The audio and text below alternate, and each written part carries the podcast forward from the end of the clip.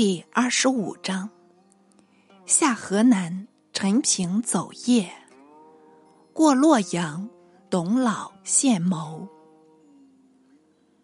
却说汉王整善兵马，志在东掠。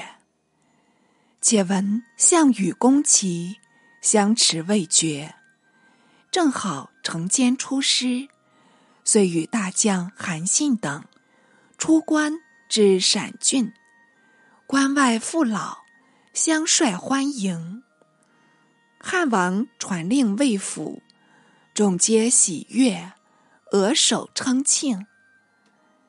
河南王申阳望封书款，由汉王复书许降，为改制河南郡，仍令申阳镇守。会接韩帝结姻，乃是。韩庶子信击败郑昌，昌穷促弃降，韩帝大定，汉王乃时受信为韩王。郑昌当然失位，不过做了一个韩王的属员，苟全性命罢了。项羽第二招拒汉计谋，又复失败。是时。已值隆冬，雨雪纷飞，途中多阻。汉上言秦正朔，古虽已改年，尚在隆冬。汉王因未便远征，重还关中，暂都溧阳，开放秦时苑囿，令民耕作，改秦社稷。为汉社稷赦罪人，减赋税。凡明年五十以上，具有善行，得选为三老，每乡一人。复旧乡三老中，采择一人，令为县三老，辅助县令城尉，兴教诗人，关中大安。待至春回寒尽，汉王乃复引兵东出，从临晋关渡过黄河，直抵河内。河内为殷王司马昂居守，闻知汉兵入境，不得不发兵迎敌。一场交战，哪里敌得过汉军？徒折伤了好几千人。败回朝歌，汉将樊哙等紧逼城下，挥众围攻。司马昂自然督守，不敢稍懈。一面遣人持报项王，乞求援兵。项王方攻入其地，所向无敌，尽破城阳。齐王田荣。未嫌兵略，徒靠那一股汉气，横行轻骑。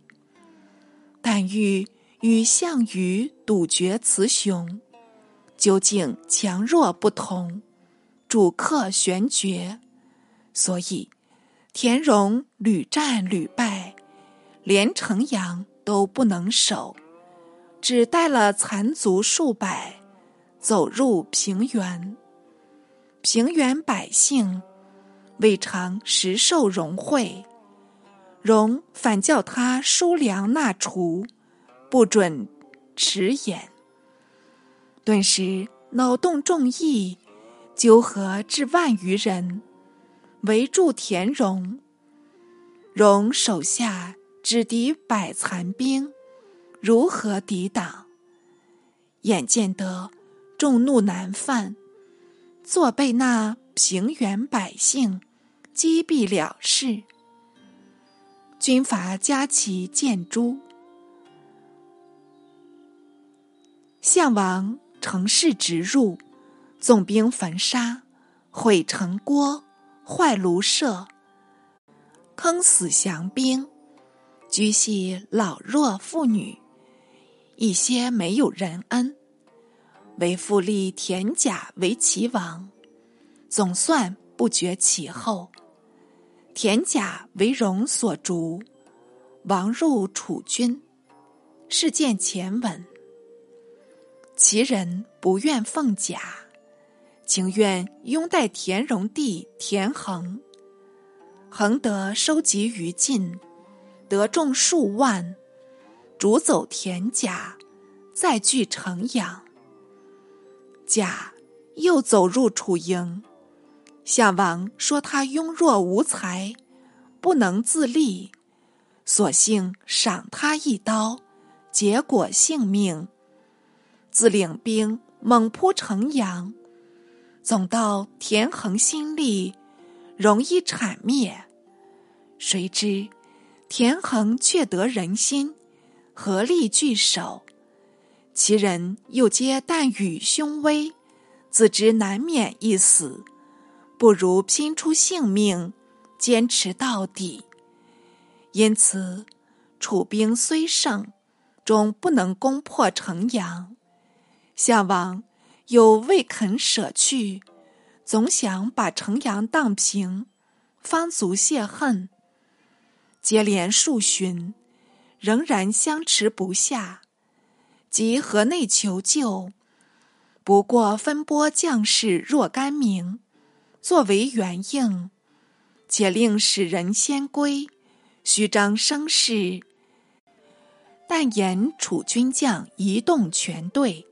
来源朝歌，只是误事。司马昂得了复音，越觉抖擞精神，乘城拒敌。忽见汉兵逐渐撤围，一日一夜，竟皆撤尽，不留一人。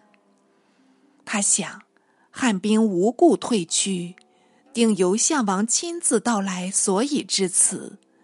此时正好追击一阵，干些功劳，遂不待踌躇，立率城中将士开门追赶。约跑了五六十里，未见动静，天色却已薄暮，四面又尽是山林。司马昂也防有埋伏，吩咐收兵。道言未绝。林中一声炮响，闪出两员悍将，各带精兵，来攻司马昂。司马昂不敢恋战，往后便退，部众慌乱，多半弃甲抛戈，随昂奔回。昂策马先奔，只恐汉兵赶来，恨不得一步入城。好容易到了城下。突遇一猛将拒住吊桥，大声喝道：“司马昂，往哪里走？快快下马受缚，免得一死。”昂魂飞天外，欲想窜避，又虑后面追兵到来，越觉难敌，没奈何，硬着头皮挺枪与战，才经三合。已被猛将用刀隔枪，轻舒左臂，把昂擒住。及昂众奔还，昂已早作浮囚。又经猛将厉声呼降，还有何人再敢交锋？老得匍匐桥边，乞降求生。究竟这猛将是谁？就是。汉先锋樊哙，还有埋伏林中的两将，就是周勃、灌婴。这三将分头扶着，都是韩信所授的秘计。他料司马昂败还城中，必向项王外求援。倘或援兵骤至，里应外合，反不胜防。因特用了诱敌的方法，佯为撤围，使樊哙退伏成余，周勃、灌婴退伏林间，专诱司马昂来追，便好前后截杀，把他擒捉。果然，司马昂贪功中计，被樊哙活捉到手，献至汉王面前。汉王令其解缚，未遇数语，昂拜伏地上，自称愿降。当由汉王带领将士携昂入城，城中兵民见昂已归顺汉王，自然全体投诚。汉兵复出略修武，是有一美貌丈夫前来投谒，当由军吏问过姓名，便是楚都尉陈平，名见前文，自称阳武县人，与汉王部将魏无知素来相识。只说明履历，即有人辱报魏无知，无知便出营迎入，班经道故，相得益欢，且为陈平设宴接风。私下问道：“闻足下已是相王，为何今日到此？”陈平道：“险些不能见君。”还亏平具有小智，方得脱险前来。魏无知惊问原因，陈平道：“平自往事相王，受官都尉，虽未得项王宠信，却还不见薄待。前因殷王司马昂谋叛项王，项王遣平王讨。”平不欲劳兵，只欲殷王说明利害。殷王总算谢罪了事，平还报项王，项王却赐平金二十亿。近日汉王攻殷，由项王拨兵救应，行至中途，闻殷王已经降汉。殷即折回，项王见救兵还营，问明情形，顿时大怒，便欲将平加罪。平只好封还金印，脱身西走。事已到此，陈平弃楚投汉，借他口中叙出，且将司马昂前时叛楚。及楚兵救司马昂中道折还等情一并叙过，省却许多转折。魏无知道，汉王豁达大度，知人善任，远近豪杰相率归心。今足下弃暗投明，吾知当即为荐举，笔展大才。陈情道。故人高矣，很是可感。但凭尚有一种危险的情势，容待说明。平逃出楚营，还幸无人知觉，得离大难。乃到了黄河，故舟西渡，舟子却有四五人，统是粗蛮大汉。平极不暇则。只好下船坐着，催他速使。偏舟子一面摇船，一面只管向我注目，还道我怀珍宝，要想谋财害命。我身旁只有一剑，并且不习武事，怎能敌得过数人？君想这般情景。岂不是危险万分吗？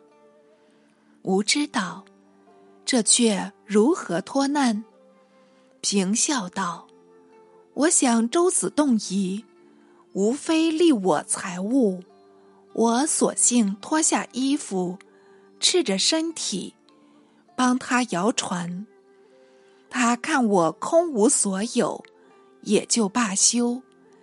一到对岸。”我仍将衣服穿好，赋予船欠，跳上河岸，一口气跑到此间，还算是天大的造化嘞。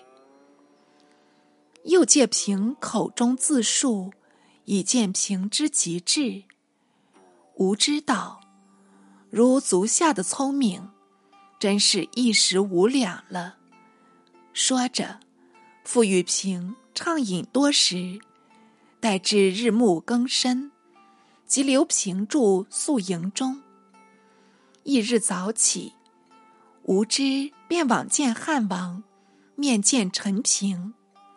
汉王遂召平入见，平从容进谒，行过了礼。未蒙汉王问及，只好站立一旁。时当午餐，汉王即故令左右引平至侧厢就食。同席共有七人，俱是殷氏进谏，留赐午膳。即彼此食毕，平又欲入白汉王，始终捐十份待请。使汉王饮酒微醺，不愿见平，只令他往就馆中。十分出与陈平，平答道：“臣为要事前来，今日便当详告，不能再言。”粉因再报汉王，汉王乃复召入，问有何谋。平进言道：“大王诚欲讨楚，何不成项王伐齐时，迅速东行，捣破巢穴？若得入彭城，截彼归路，那时楚军心乱，容易溃散。”项王虽勇，也无能为了。汉王大喜，复问及进军方略。凭据臣路径，了如指掌。说的汉王眉飞色舞，欣慰异常，便问平在楚时受何官职？平答言：曾为都尉。汉王道。我亦任如为都尉，何如？平当然拜谢。汉王道：“且慢，我还要使如参城，兼掌护军。”平一即受命，再拜而出。帐下诸将见陈平骤得贵官，不禁大哗。你一言，我一语。无非说是陈平出至，心计未明，如何得引为亲近，不便衔奸？这种私意传入汉王耳中，汉王不以为意，且待平加厚。这便是汉王过人处，一面整顿兵马，指日东行。平代为部署，急切筹备，县令甚严。众将故意使平向平行贿，起烧展现。平以未尝郡据，每得贿金，往往执受不辞。于是众将得系公平，并推周勃、灌婴出头。晋白汉王道：“陈平虽美如冠玉，恐徒有外貌，未具真才。臣等闻他家居时，逆伦道扫，今掌护军，有多受诸将贿金，如此淫毒，实为不法乱臣，请大王熟察，无谓所获。”汉王听了此言，也不免疑心起来，遂召入魏无知，当面诘责道：“如见陈平可用，今闻他盗扫受金，行止不端，岂不是荐举非人吗？吾知道，臣举陈平，但重平才。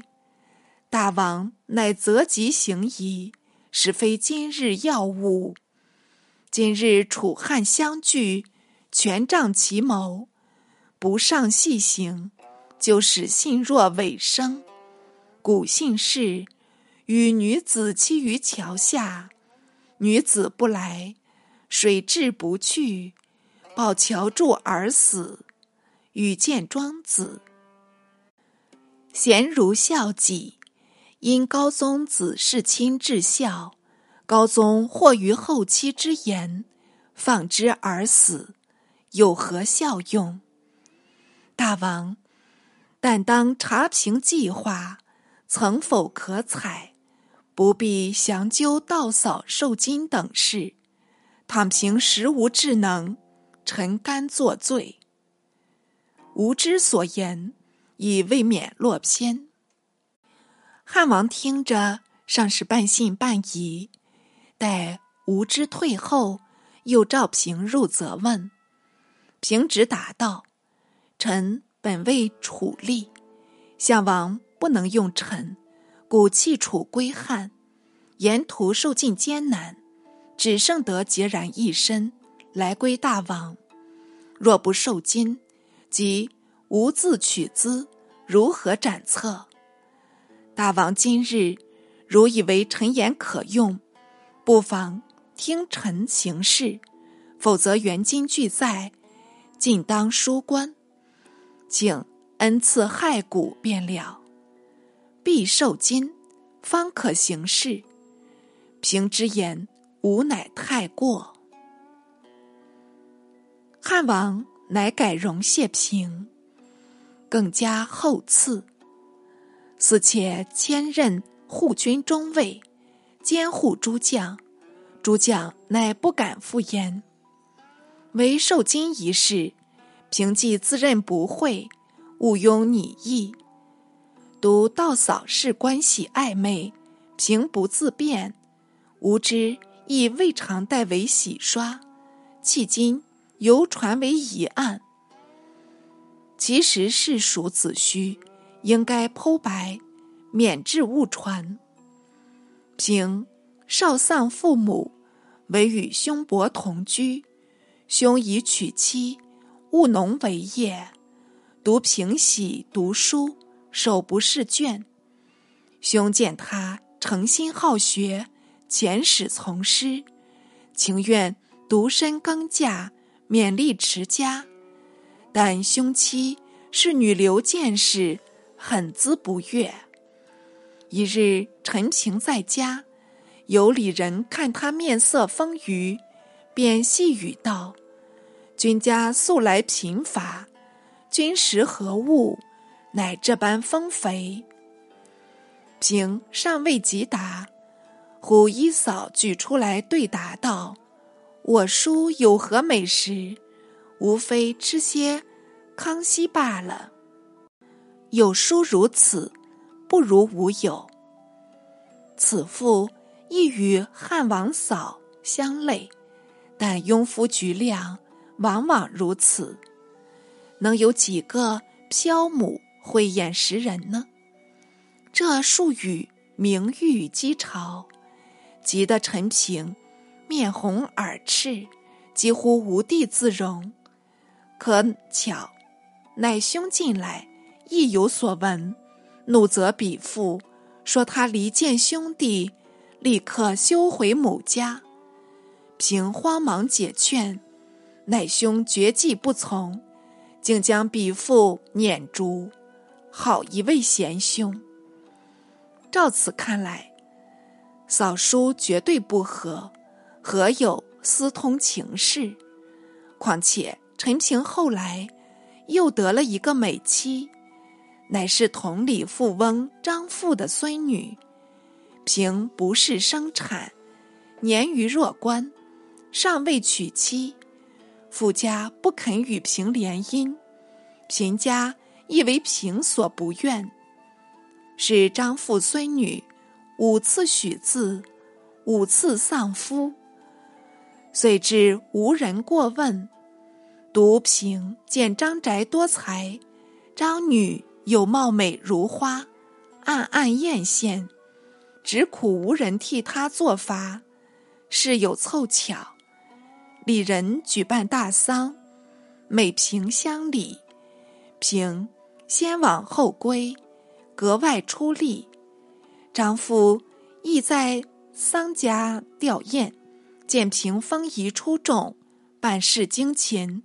不由得大家赏识，记在胸中。此父往事平家，虽是陋巷贫居，门外却有贵人车辙。当下居回家中，赵子仲语语道：“我欲将孙女嫁与陈平。”仲愕然道：“陈平系一介贫儒，一人统笑他寒酸，不愿联姻。”奈何我家独前女枉嫁呢？张父拈染笑道：“世上岂有美秀如陈平，尚至长久贫贱吗？也是别具清眼。”众上士不遇，入问医女，医女却无为言，想是平日亦见过陈平，两心相悦之故。在经张父浅眉定约，上下相迫，任他张仲如何不乐，也只好筹办妆奁，嫁女出门。张父又因出财帛，给予陈平，使得邹集成礼，平大喜过望，指日晚娶。亲迎这一日。张父且叮嘱孙女，叫他谨守妇道，勿得以富压贫。孙女唯唯登舆，到了平家，青庐交拜，绿酒携欢，可意郎君，得了如花美眷，真个是情投意合，我我卿卿，一夜夫妻百夜恩。无论什么外援，总夺不去两人恩爱。就使乃兄再娶后妻，亦不过乡村俗女，怎及得张女先浓？是可知道嫂情事，定属虚诬。自从平取得张女，用度既充，交游亦广，就是里人以另眼相待。会遇礼中设计，公推平为社宰，分肉甚均。父老交口称赞道：“好一个陈孺子，不愧社宰。”平闻言叹息道：“使我得在天下，也当如分肉一般，秉公办事呢。志趣不凡。”平左汉王定天下，后为丞相，故补叙独详。继而陈胜起兵，使部将周氏寻魏。立魏咎为魏王，见前文。平就晋往业，得为太仆。未及有人构平，平乃走。投项羽，从羽入关，授官都尉。至此复西归汉王，言听计从，指挥如意，遂得与汉家三杰并传不朽了。这且慢表，且说汉王传集人马，统帅东征，渡过平阴津，进抵洛阳。途次遇一隆中老人，叩谒马前。汉王寻名姓氏，乃是新城三老董公，年已八十有二。当即命他起立，问有何言。董公道：“臣闻顺德必昌，逆德必亡，师出无名，如何服人？”敢问大王出兵，纠讨何人？汉王道：“项王不到，所所以王讨。董公又道：“古语有言，明其为贼，敌乃可服。项羽原是不仁，但逆天害理，莫如事主一事。大王简与禹共立义帝，北面陈氏。今义帝被弑江中，遗海为地，虽说江畔居民。”捞尸搞葬，终究是阴灵未明，逆恶未彰。为后文建立异地此种章本，为大王计。果欲东讨项羽，何不为异地发丧？全军缟素，传习诸侯，使人人知异弟凶信，罪由项羽。然后师出有名，天下瞻仰，三王盛举，已不过如此了。汉王听说，很觉有理，遂向董公答道：“好极，好极！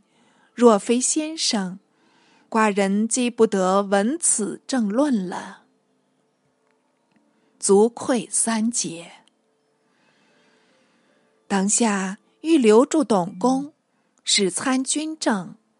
董公自称老病，不求事尽，告辞而去。汉王乃为义帝举哀，令三军宿服三日，分遣使人，急着檄文，布告各国。文中说是天下共立义帝。北面视之，今项羽放杀义帝于江南，大逆无道。寡人今为发丧，诸侯皆缟素，西发关内兵，守三河市，南服江汉以下。愿从诸侯王击楚之杀义帝者。这檄文传报各国，魏王报。复书请从，汉王当然作答，叫他发兵相助。魏王豹如约而来，为汉使之诏，诏相陈馀，却要汉王杀死张耳，方肯听命。